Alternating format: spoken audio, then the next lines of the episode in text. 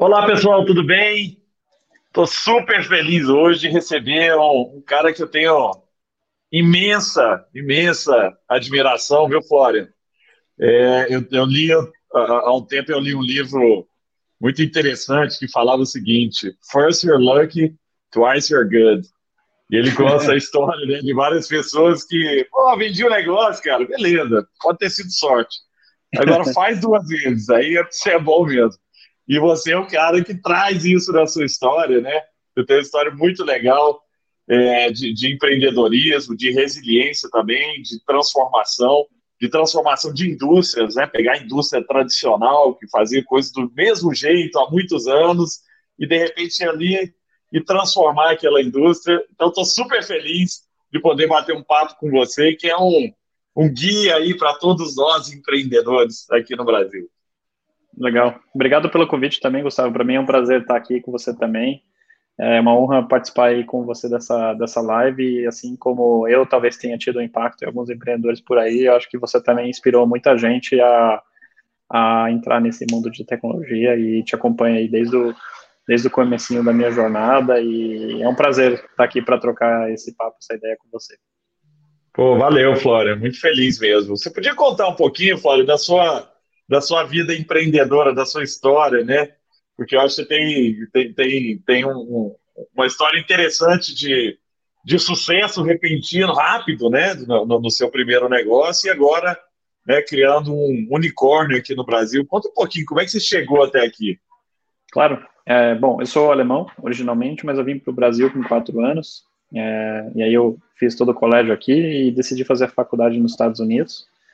É, trabalhei no mercado financeiro um tempinho, é, por ter estudado em Wharton, era meio inevitável ir para esse lado mais financeiro da coisa, fiz isso. Brinco que eu consegui tirar isso do meu sistema relativamente rápido. e Aí, aos 24 anos, eu decidi é, pedir as contas para empreender e decidi empreender no Brasil. Estava morando fora na época, né, trabalhando num fundo lá em Londres. E foi aquela que eu chamo da, da segunda onda das empresas de internet, aquele período de 2010 até 2012, mais ou menos. Muitos estrangeiros uhum. no Brasil é, criando empresas de e-commerce, né? Se você lembra da, da Fit, Opa, Baby, essa turma. Baby. Uhum. É, e a gente colou nessa turma. Mate e eu, meu sócio, a gente, a gente decidiu colar nessa turma e acabamos empreendendo aí também no ramo de e-commerce com a Print, é, no modelo de fazer materiais impressos, principalmente customizados, então tudo que, que é personalizado. Essa história foi, foi bem bacana, ela, ela teve começo, meio e fim, né? Então a gente começou ela, diria, de forma, forma relativamente humilde, pequena, fomos escalando o negócio, eventualmente vendemos uma participação é, para um grupo americano que queria entrar no Brasil, a gente estava precisando de capital, então foi uma, foi uma, uma junção muito boa. E no final a gente saiu do business ano passado, né, completando aí um ciclo de, de, de, sete anos aí de, de começo ao fim, né.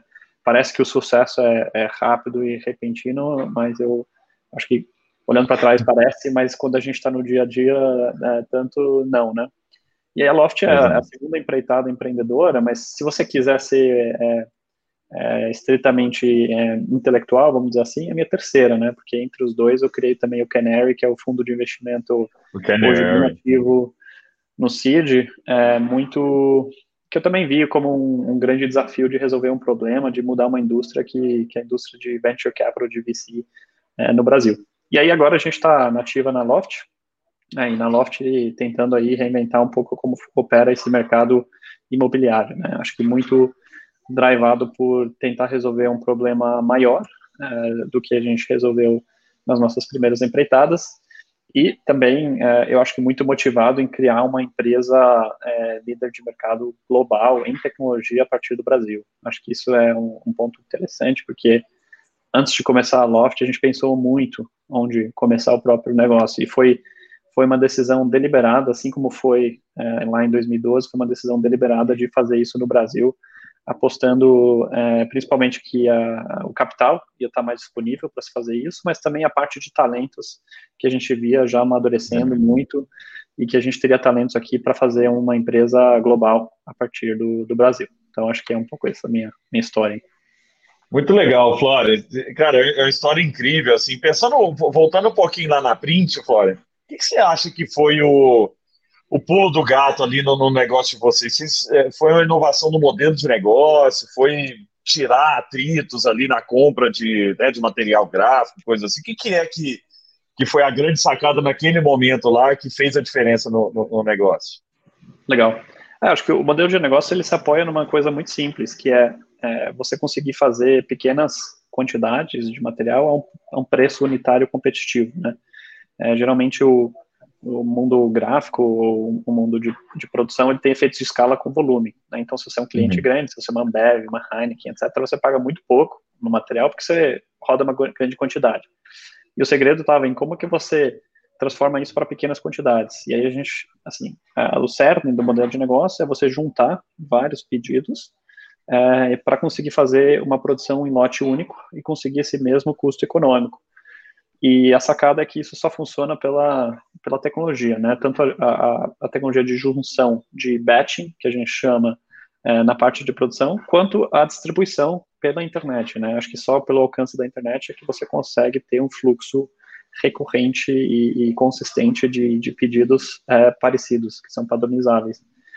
E, mas a forma que eu gosto de brincar é que eu me vejo não como um, um empreendedor muito inovador, me vejo mais, se eu fosse um artista, eu seria um DJ, né? Então eu gosto de pegar diferentes conceitos e, e remixá-los, e aí acho que uma das coisas que, que foi interessante com a Print é que era um modelo de negócio muito estabelecido já fora do, fora do país e é algo que a gente via que, que tinha muito, crescido muito é, na Europa e nos Estados Unidos e a gente decidiu implementar aqui. Legal. Ô, Flora, agora você tinha comentado no começo, veio na minha cabeça aqui, né? Que no momento que vocês começaram a print, aí você falou muito bem dos e-commerce, é, era aquela época do copycat, né?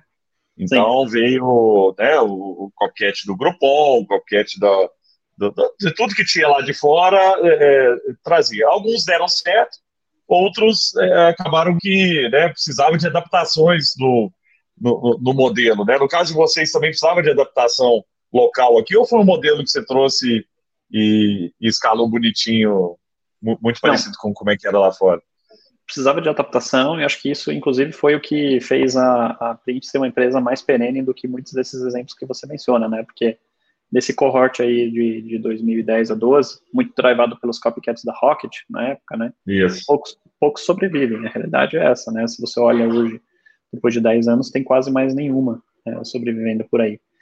E acho que uma das coisas que fez com que a gente sobrevivesse foi essa nossa capacidade de adaptar é, o modelo de negócios ao, à realidade local e o fato de eu ter crescido aqui me ajudou muito. Então, não era um alemão assim que desceu do avião e achava é. que aqui era a próxima China. É, eu entrei com bem menos ingenuidade do que alguns dos meus, dos meus colegas. e eu acho que é, eu acho que isso é, isso é bem legal, assim, é, de, de ver. Mas o que a gente fez foi, principalmente, entender que o mercado brasileiro era um mercado mais high touch. Então, a gente precisava de mais contato com o cliente. Inclusive, até hoje, é, mais de um terço das vendas na Print são feitas por telefone, é, nem, nem é pelo Olha. canal self-service. Uma outra coisa que a gente fez muito bem, e na época a gente competiu com uma empresa chamada Zoc Print, que era do grupo Rocket, é, que tinha uhum. copiado a Vista Print, que foi a empresa que depois comprou a gente, mesmo a gente sendo diferente. Eu acho que a gente entendeu muito rápido que um, um catálogo de produtos muito extenso não permitiria os efeitos de escala na produção. E então a gente decidiu ficar um pouco mais focado por mais tempo antes de abrir muito leque, enquanto que eles abriram muito leque com muito fornecedor ao mesmo tempo e aí ficou meio difícil de fazer a gestão de tudo isso ao mesmo tempo e, e principalmente quando você não tem ainda uma tecnologia madura, isso, isso é super desafiador. Acho que foi isso que nos diferenciou. Muito legal, muito legal. E uma coisa que sempre vem na, na minha cabeça, ô, ô, ô Flória, porque a gente é, agora com, com tecnologia, com internet, você permite que o nicho ganhe escala, né? E é muito uhum. do, do, do, que você trouxe é, lá atrás, assim, no, no, no final das contas, é, antes o nicho era, ele acabava ficando muito local, né? O cara que tinha um negocinho de nicho ali era o cara que ia ficar pequenininho e tal. E hoje não, Sim. o cara do nicho ele consegue é, chegar em vários lugares. Tem um exemplo que eu gosto muito, sou amigo dos, dos meninos, o pessoal do Omelete, né? Omelete uhum. é um, um portal de nerd. Aí o cara faz uhum. um evento para nerd em São Paulo, dá 260 mil pessoas o evento para nerd. Pô, o que, que, que vai nesse treco? Vai fantasiado, quero fantasia lá, de super-herói e tudo mais. E tem um monte de gente que quer, né? E no final das contas, o nicho pode ser grande, né? É, você pode ser focado e mesmo assim ter escala. Ou, ou é um modelo contraditório, assim, não dá para ter escala com, com nicho. O, o, o, como é que você enxerga nicho e escala trabalhando juntos? Assim? Acho que, em primeiro lugar, é sempre uma decisão também do, do fundador, né? Assim, qual é a sua ambição com o seu negócio, né? Então, uma coisa que, que ficou clara para a gente, por exemplo, com a, com a Print, é que era possível de se criar uma empresa de 100, 200, 300 milhões de faturamento. É, mas é muito difícil, dentro desse ramo gráfico, a gente conseguir é, criar algo maior é, do que isso. Para muita uhum. gente, é, isso isso excede a ambição das pessoas. Aí não estou falando isso num, é. num, sentido pejorativo, estou falando num sentido realmente do, do, do, que, que você quer pessoalmente para a sua vida, né? E, e eu acho que no final o que a gente viu é que o nicho gráfico para nós não era grande o suficiente para a ambição que a gente tinha de, de querer trazer tecnologia para o mercado, para a vida das pessoas, e a gente acabou escolhendo um outro mercado. E uma das principais critérios que a gente teve foi tamanho absoluto endereçável. E aí, quando você olha é, o mercado imobiliário global, ele é sete vezes o PIB do mundo, né? Então, ele é, ele é gigante. É, uhum. Mas eu gosto muito da estratégia de nicho como uma estratégia de crescimento para toda e qualquer empresa. Então, quando a gente pessoa, começou a, a, a Print, a gente vendia muito para startup. Inclusive, todas as empresas da Rocket compravam da gente. Né? Eu acho que o primeiro flyer que a gente vendeu, a gente vendeu para a Dafit, porque as outras a gente não conseguia atender.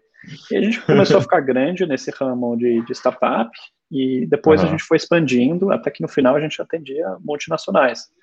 Quando você olha para a Loft, é, a gente teve também uma estratégia de nicho. Até hoje a gente ainda tem um pouco a imagem de, de ser muito alto padrão, porque o nosso nicho que a gente começou foi o bairro dos Jardins, um bairro mais né, alta renda, é, em São uhum. Paulo, onde o estoque ele é mais é, estabelecido, ele é um pouco mais antigo e onde a reforma consegue deslocar, deslocar muito, destravar muito valor. Então a uhum. gente começa no nicho Jardins, mas se você olha hoje nossa área de atuação em São Paulo, a gente cobre 70% da malha é, da capital já. É, então, eu gosto muito dessa ideia de você começar no nicho e expandindo de lá. Acho que o playbook mais, o mais famoso é o do Facebook, né, que começou em faculdades americanas, como principal nicho, pegou a viralidade nessas faculdades e depois foi expandindo a partir de lá.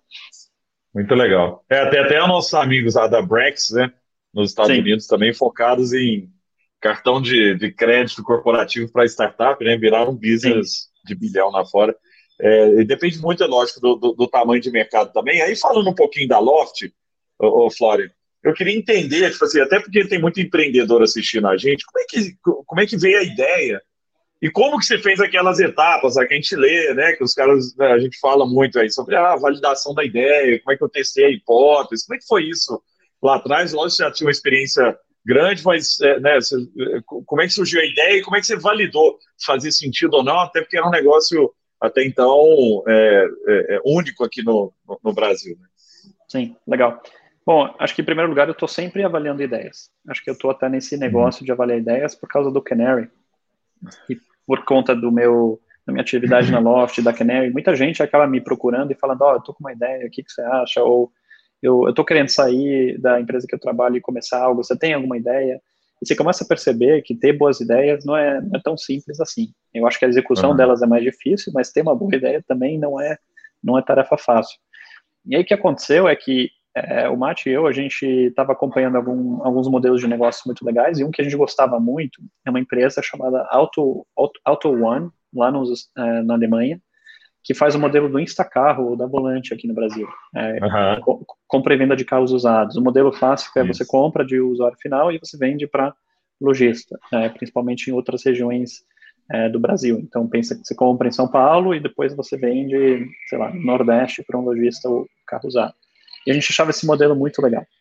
E mas ao mesmo tempo a gente estava muito ocupado na, na, na, print, não era um momento de se pensar no novo negócio, a gente ficava mais trocando ideia. Depois, quando o Maurício veio com a Volante, a gente inclusive investiu nele e vem apoiando ele desde então. Mas aí nasceu a Open Door nos Estados Unidos. E a Open Door ela vinha com esse mesmo pitch, só que no mercado imobiliário, né, de comprar os imóveis de pessoas físicas, dar, dar uma oferta 100% cash é, para quem buscava vender, depois dava um tapa no imóvel e vendia é, para quem buscava comprar e cobrava uma taxa por isso.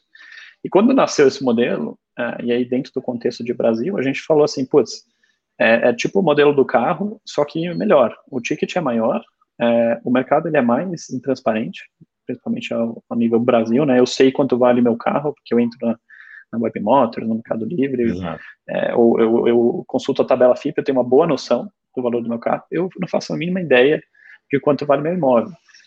A liquidez é maior, né? Então, se você precisa vender um carro rápido por um bom preço, você consegue. No imóvel, isso não é necessariamente o caso. E mais uhum. importante do que isso, você consegue influenciar o valor do ativo é, de um imóvel através da reforma. Né? No carro, você não tem muitos elementos. Você pode dar uma polida, você pode colocar um, um som, mas é muito difícil você destravar valor é, ao você mexer no ativo. E uhum. aí a gente viu esse modelo da Open Door e falou, cara, é, isso, isso é muito, muito aplicável para o Brasil e se a gente conseguir o capital para colocar isso de pé, isso, isso pode voar. E acho que esse foi um pouco do, do estado.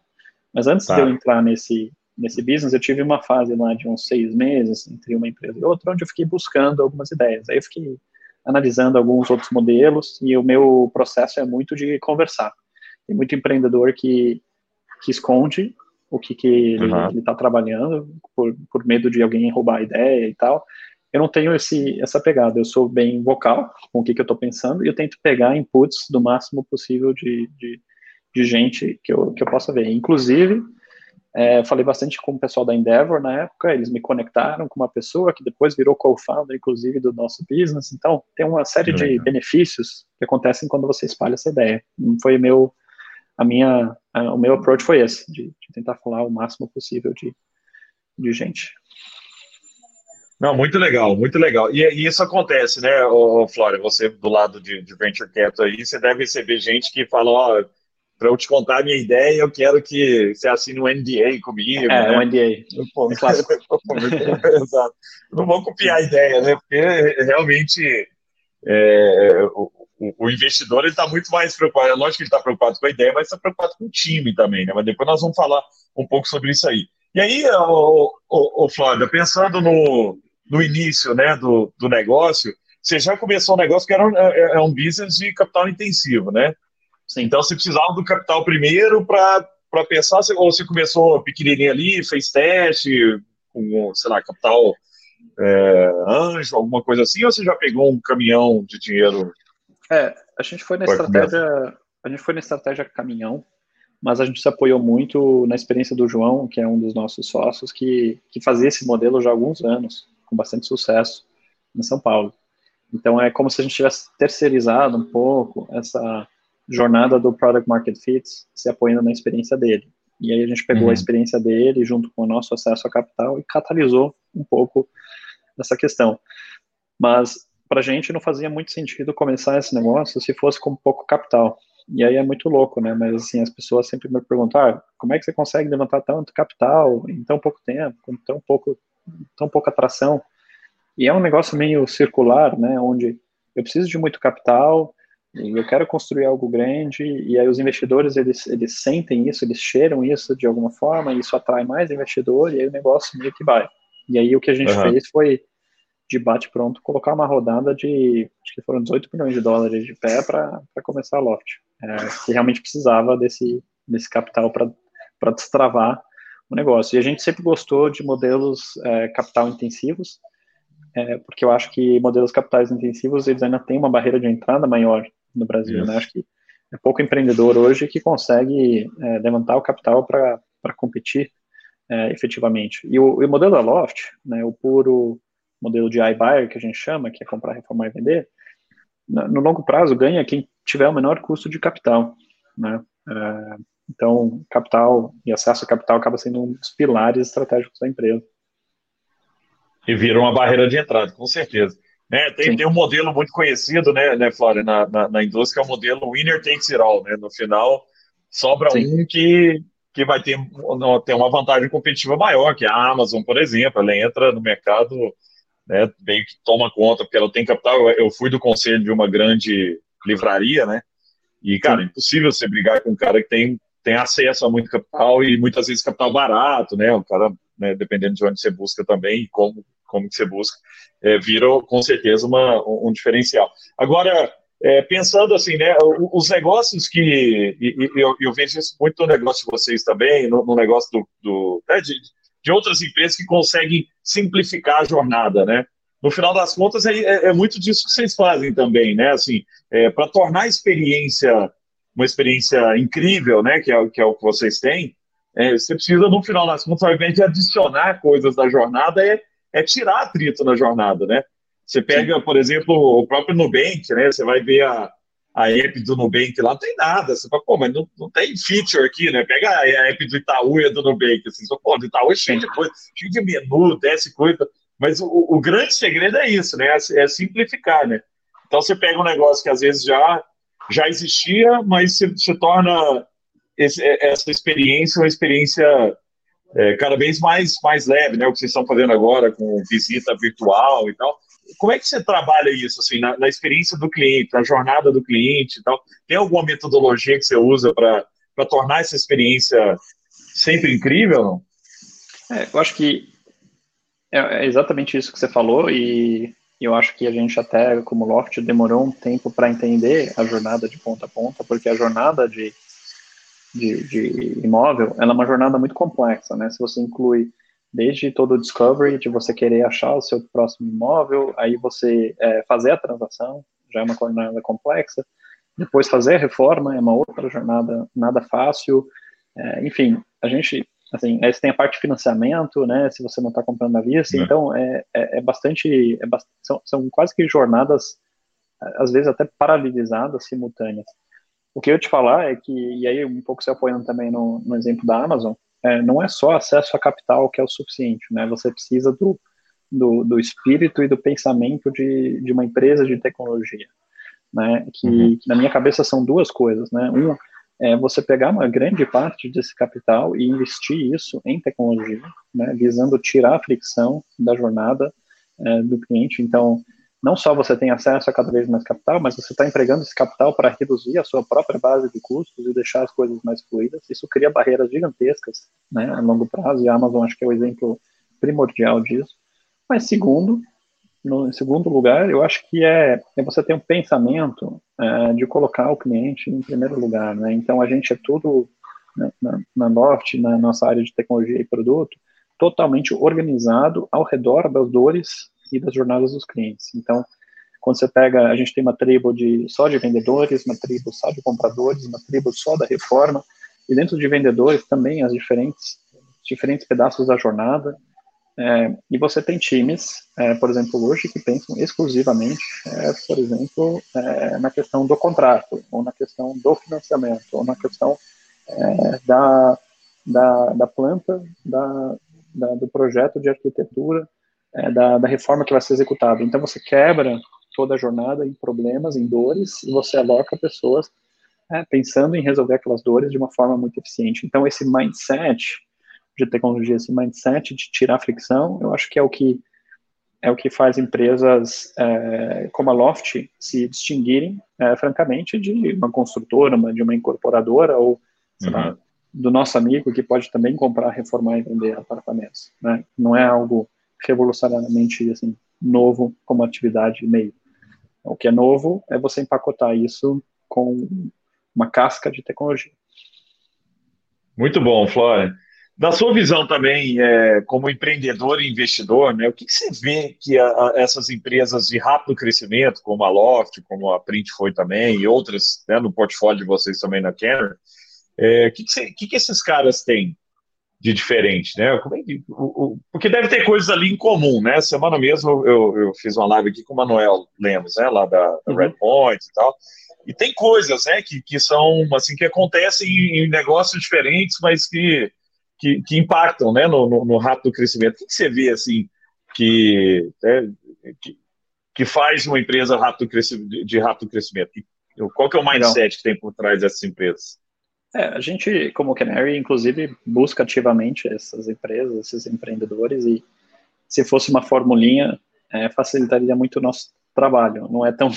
não é tão simples, mas é um desafio intelectual muito interessante, é, sempre tentar entender isso. Mas, assim, eu acho que os ingredientes geralmente são os mesmos. Então, em primeiro lugar, um mercado muito grande. idealmente com uma dor muito singular. É, então, acho que um exemplo, por exemplo, é, é a Boozer, é, que faz transporte ônibus intermunicipal. Bom, nesse momento não faz, mas pré-corona é. é. fazia com muito sucesso.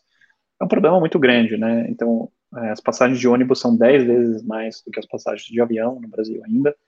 E você tem uma questão regulatória que, é, e ou competitiva que faz os preços serem muito elevados. Então, eles acharam uma, um mercado gigante com uma dor muito específica e foram lá e resolveram. Então, esse é um ponto.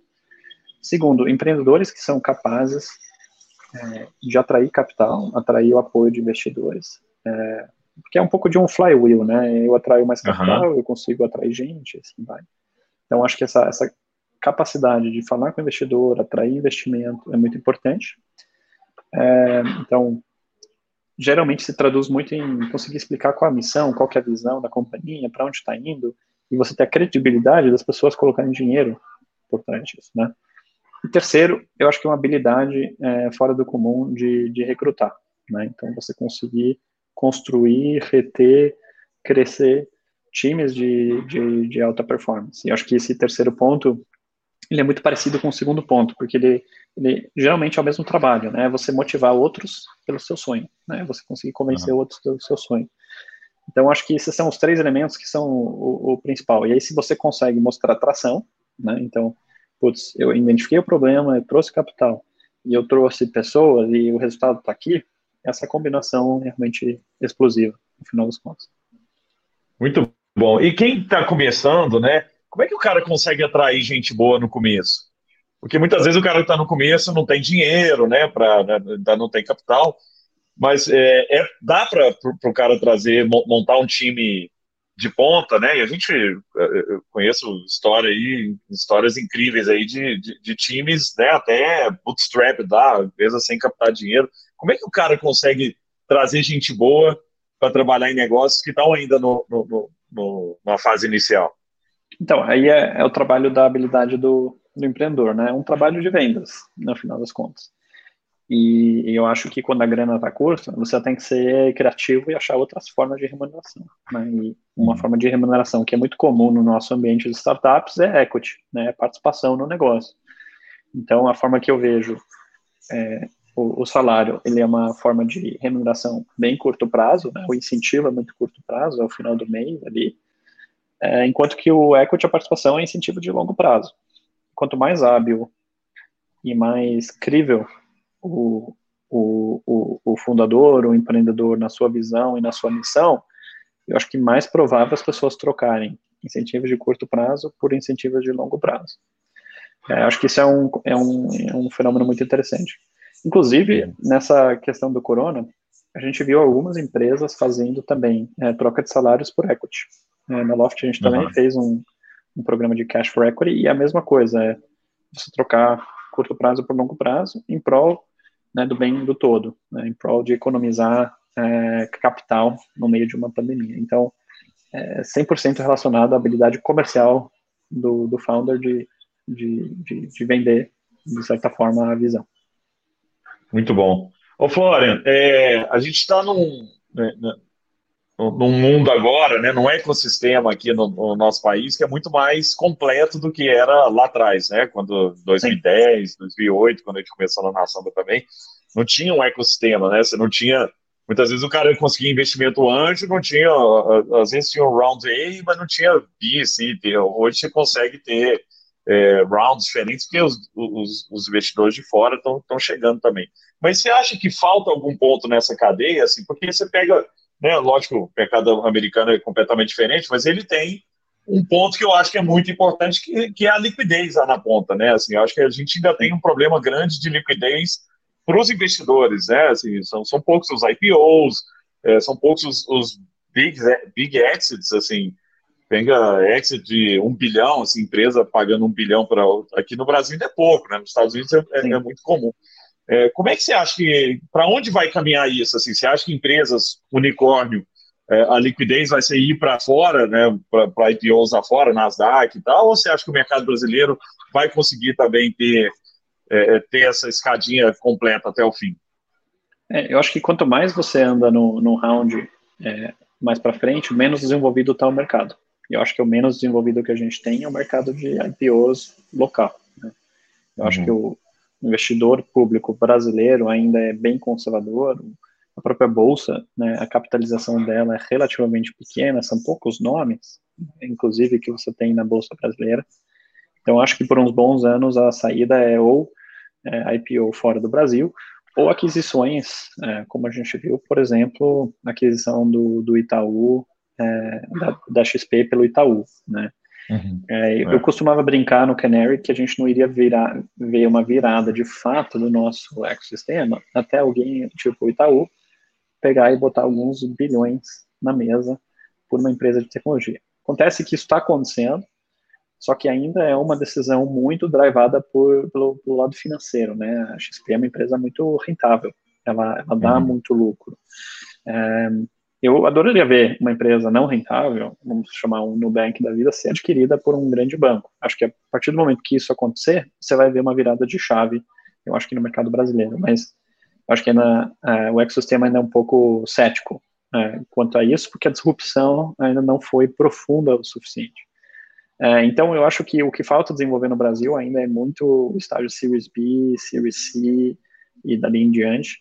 É, a gente vê no Canary claramente que o que separa o joio do trigo de um empreendedor em termos de fundraising é o Series B, a partir do momento que ele precisa alavancar uhum. ali 10, 15, 20 milhões de dólares, é, apenas os melhores empreendedores conseguem colocar isso de pé. Então, eu acho que ainda falta um pouco de trabalho aí, mas eu acho que é bem natural tá? Como, como ecossistema. Quando a gente começou o Canary lá em 2016, o problema que a gente queria resolver era um problema bem de origem, né? Era entre o anjo e o investidor Series A, que já existia, é, menor proporção do que hoje, mas já existia. A gente resolveu aquele probleminha e a gente vê a cadeia se resolvendo dali em frente, pouquinho a pouquinho. Acho que ano passado que foi legal foi é, pena que durou meio que pouco, né? Foi a entrada do SoftBank no, no, no mercado latino-americano. É. Vamos ver como é que isso vai se desenvolver, mas foi um indício muito legal de, de desenvolvimento do mercado no data stage, né? Que realmente eu acho que eu acho que está precisando. Um, mas vamos ver, acompanhar é, daqui para frente. É, o único problema desse mercado é que demora muito para se materializar. Né? Os ciclos são, são gigantes, então é só para quem pensa a longo prazo mesmo. E muitas vezes depende do, do, do momento do país também, né? Porque assim, às vezes o país está atrativo para o investidor de fora, às vezes o país não, sai fora, vamos voltar igual agora, né? Não, vamos voltar para cá, segurar, o risco é muito grande, né? Então Sim. essas instabilidades do Brasil também, elas, eh, elas dificultam, né? Você pega Sim. lá em 2008, né, que foi crise e tal, aí todo mundo, né, não, não vamos investir, tá, vamos, vamos manter no, no, nos, nos, seus países. Aí depois de 2010 começou todo mundo, ah, vamos para o Brasil. Aí Sequoia queria vir, aí todo mundo, todos os grandes fundos olhando o Brasil. Aí depois entrou uma crise de novo, todo mundo põe o pé no freio e fala, ah, vamos, espera mais um pouco, né? Vamos ver. Mas é, mas é, é, interessante, assim, porque é, esse movimento, né? Até foi legal você falar de SoftBank. SoftBank iniciou um, um movimento e né, teve uma, um momento ruim aí recente com o WeWork, e, e, fez muito investidor repensar também a lógica do, do, dos business de alto consumo de caixa, né, de capital. Sim. E como é que você enxerga isso, né? Assim, porque se pensar é, desenvolvimento de tecnologia, ela é cara, né? Assim, desenvolver mercado, desenvolver tecnologia, tem aquela curva bacia, né? Você gasta primeiro para depois lá na frente é, é, você começar a retornar se o investidor tiver menos aberto a, a, a essa barriga aqui muito grande, né? Pode ter barriga de muitos anos. O Uber, por exemplo, né, é uma barriga, só que lá na frente esse cara sai como o único né, do, do, do mercado Sim. e ele pode ter margens maiores e tal.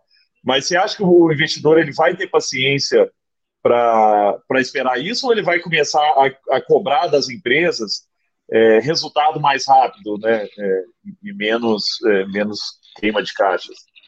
É, eu acho que é uma pergunta excelente e a gente se debate bastante na Loft é, quanto a isso. É, internamente a gente se posiciona como o mundo vai mudar pós é, pós WeWork e pós Corona, né?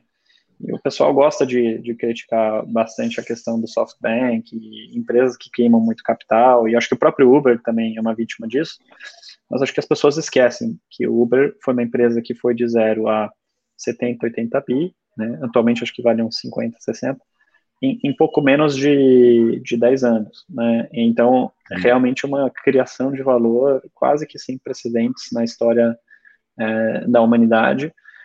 O que acontece é que a forma que a precificação aconteceu e os rounds, etc., quase todo o capital que foi investido não retornou múltiplos muito interessantes. Então, a maior parte do, da criação de valor acabou indo para os founders e para o time, que não necessariamente é uma má notícia para quem hum. é empreendedor de tecnologia.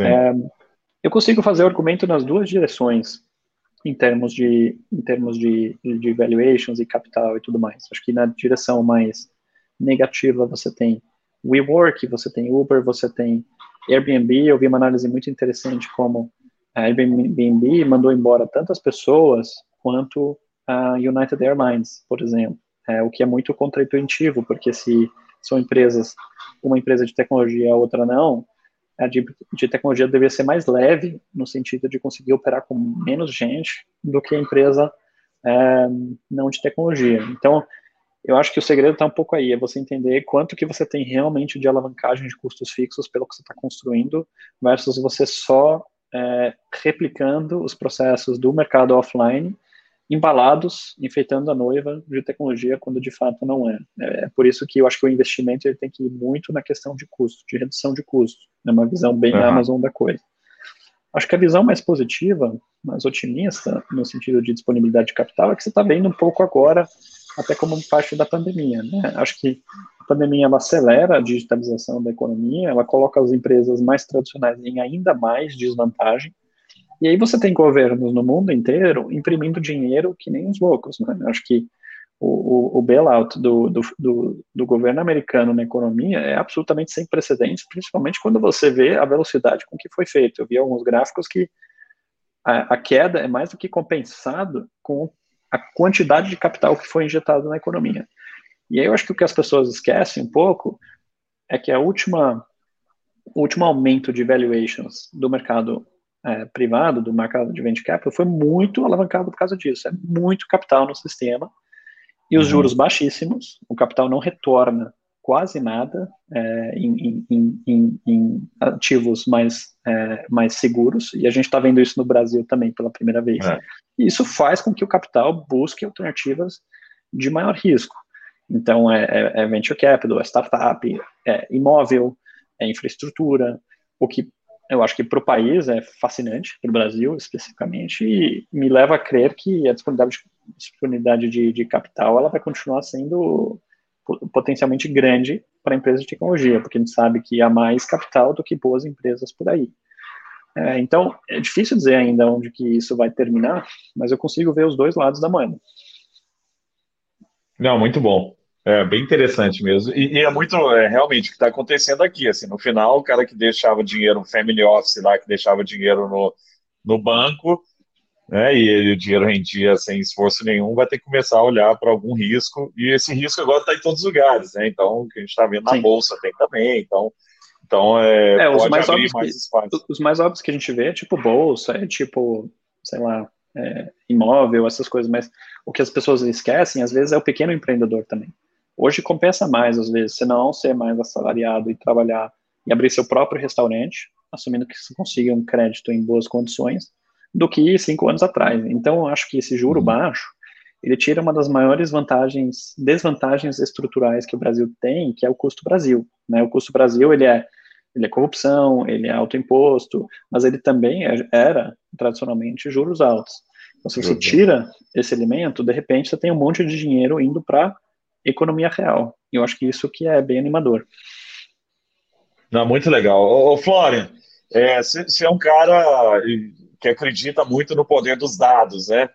E tem, inclusive, usado o time lá de vocês para trabalhar os dados em cima do, do, corona aí, com análises super profundas, assim. Como é que vocês usam dados no, no business de vocês? E como é que você acha que, que negócios comuns podem utilizar, assim, né? Porque é, antigamente, você usar ferramentas de análise de dados era um negócio, ainda é um negócio complicado, mas hoje não é tão caro.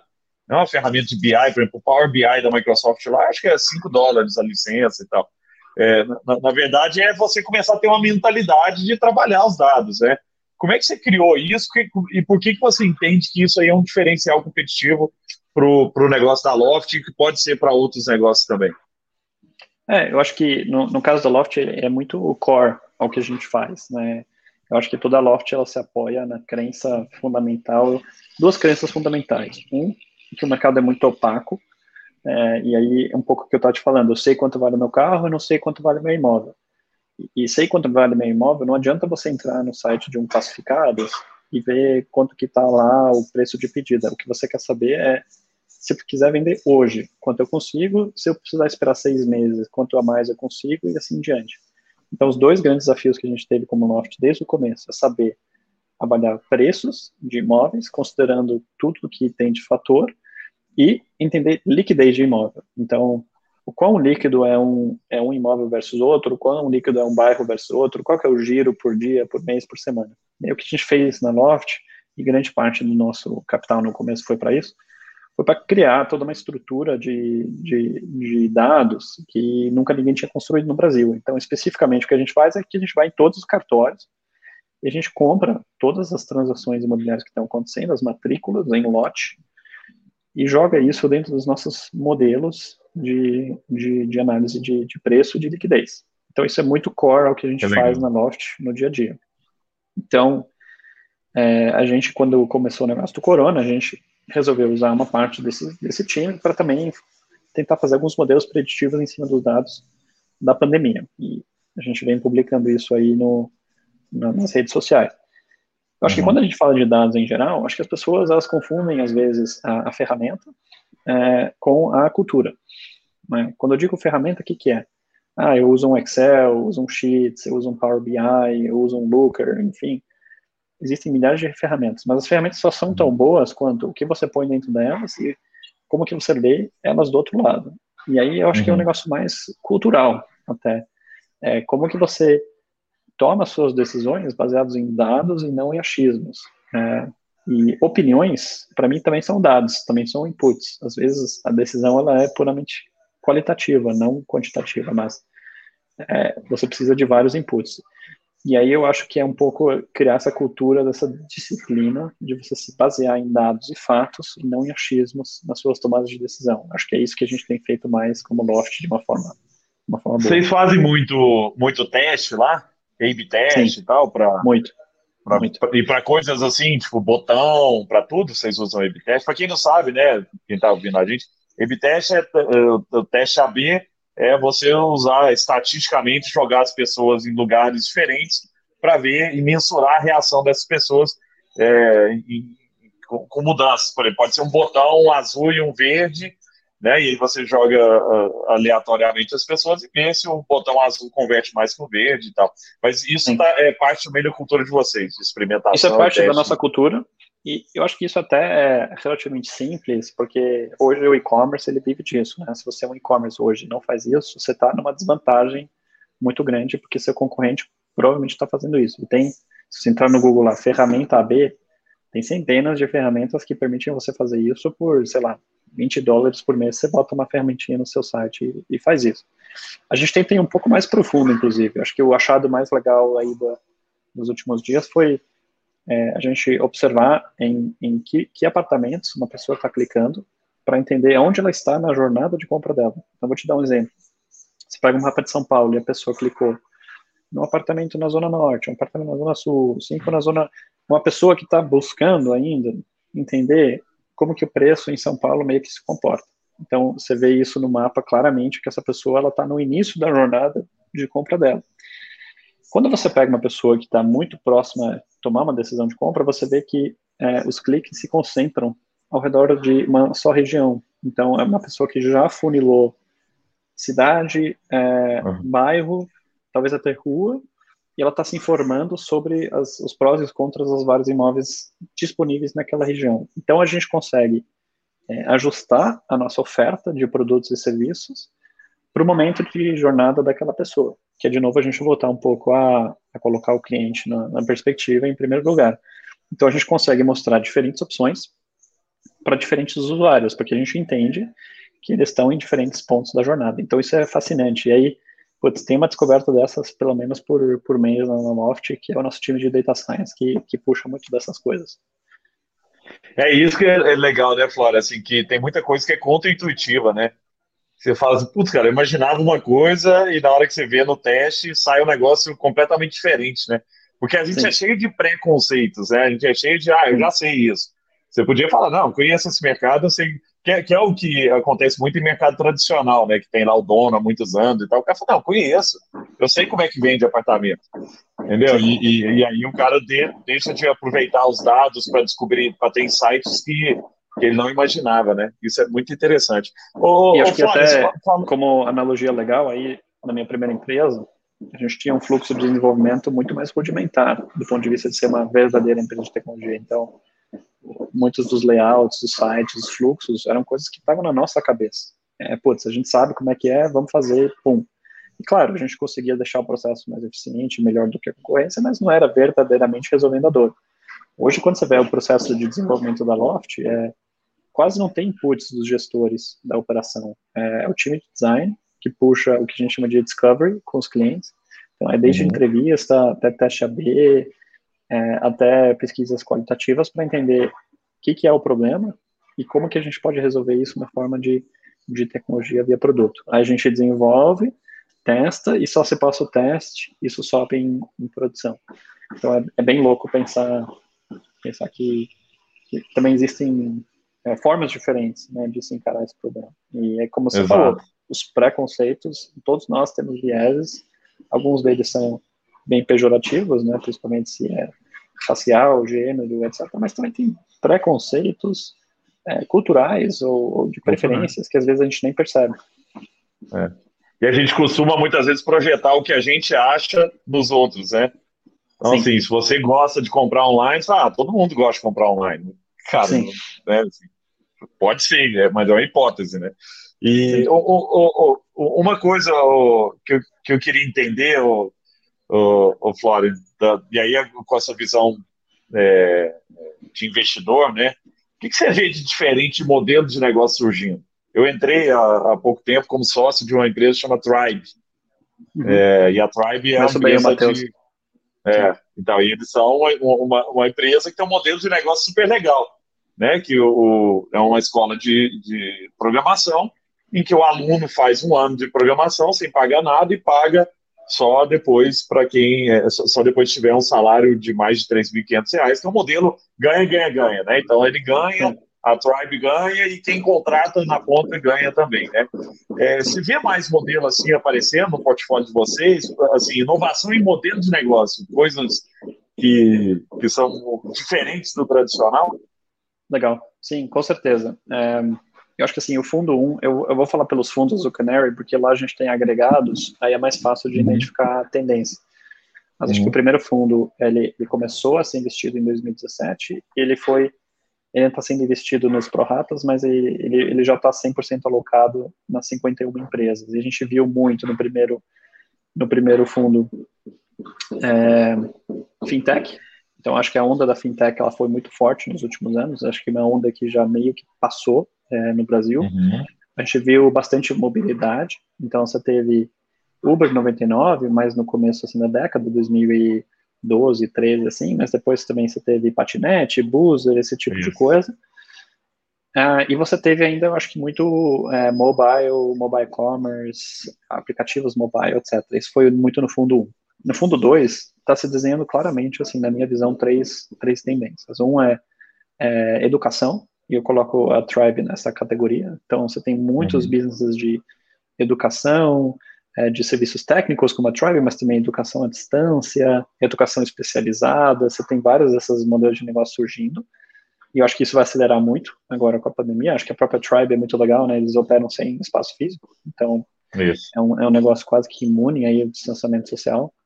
Segundo, que a gente está vendo muito é healthcare, é, então é, é muita coisa de, de saúde, é, aplicação de, de como que a gente usa a tecnologia na saúde. Então, você tem desde planos de saúde digitais sendo lançados, até putz, atendimento a doenças crônicas, até atendimento a idoso, você tem, você tem várias aplicações em saúde.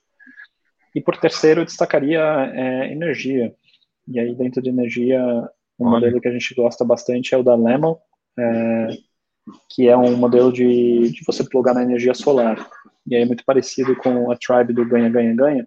Eles também fazem uhum. uma triangulação entre você, é, o dono da usina, né, e o capital que está na usina, e também a, a, rede pública de distribuição. Tenta fazer um ganha-ganha-ganha ali de, de, de, você usar energia solar. Legal. Então, são as tendências que a gente está vendo mais fortes aí nesse, nesse segundo fundo, e um pouco de real estate. Acho que real estate também é uma tendência forte aí, é, não só Morte, mas outras empresas de real estate que a gente está vendo. Não, muito legal. Eu entrei no conselho de inovação de uma empresa de, de saúde super legal. Eles são uma empresa de plano de saúde para idosos. Eles ficam aí uhum. no, no, Espírito Santo, se chama Med Senior. E, e, cara, eles só aceitam acima de 60 anos, né? Então, o uhum. próprio pessoal de dentro da, da empresa, que não tem 60 anos, é, são clientes da Unimed, não são clientes do, do, do próprio plano de saúde. E eles são focados nos idosos. Então, por exemplo, a, a, senhorinha lá tem que tomar remédio, liga, o call center liga ativamente para a senhorinha para falar: ah, a senhora está tomando seu remédio, pega a cartelinha aí, vamos ver quantos remédios tem, vai na casa da, da do, do, idoso para ver se o banheiro tem aquele suporte e tal, porque é, o argumento deles é fazer com que eles não, que o idoso não vá para o hospital.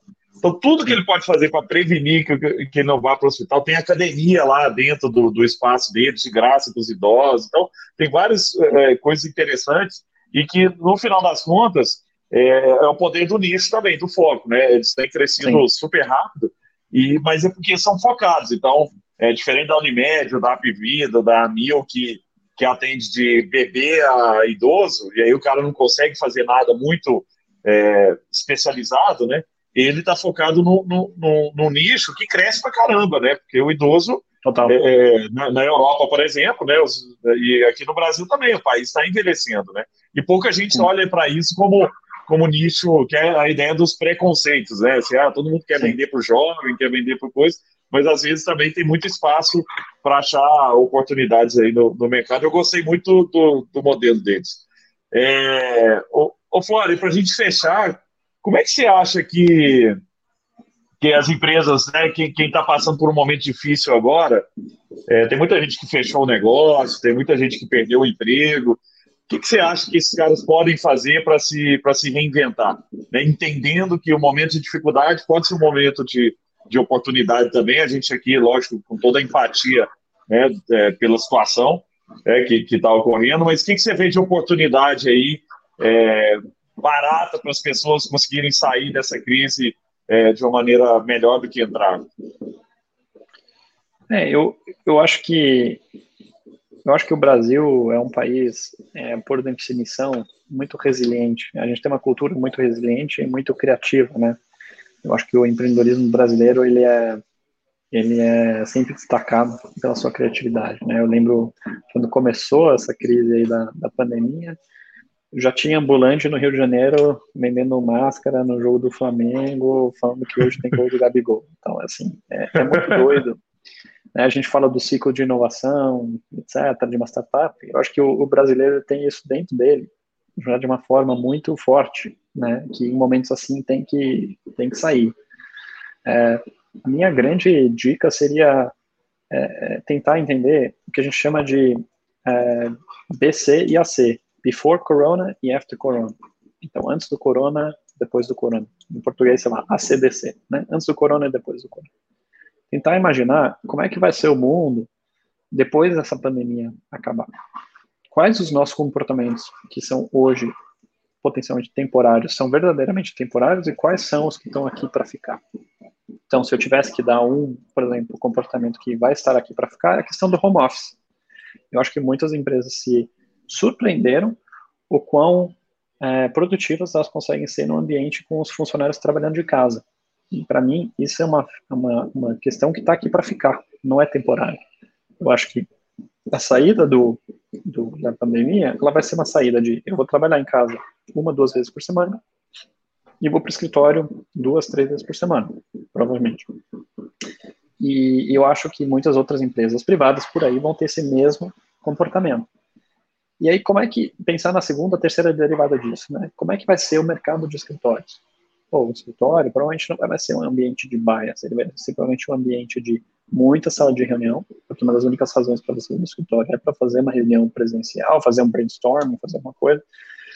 E, e, então, entender um pouco como é que o mundo vai se comportar. E aí, dentro desse mundo, é, que tipo de serviço que eu posso oferecer é, para me diferenciar, para me destacar. E eu acho que vão sair uma série de novos negócios, de novas ideias, é, de empresas que vão atender a esse mundo pós-corona, esse mundo after corona. Então, acho que essa é a principal mensagem que eu tentaria passar, tentar entender o que, que vai mudar e como é que eu me, me adapto a isso. Pô, que legal. Florian, Flório, meu querido, obrigado, viu? Que aula que você é deu para a gente. Você deu uma aula de, de empreendedorismo, de inovação, uma aula de execução também, tirar as ideias da cabeça, colocar essas ideias em prática.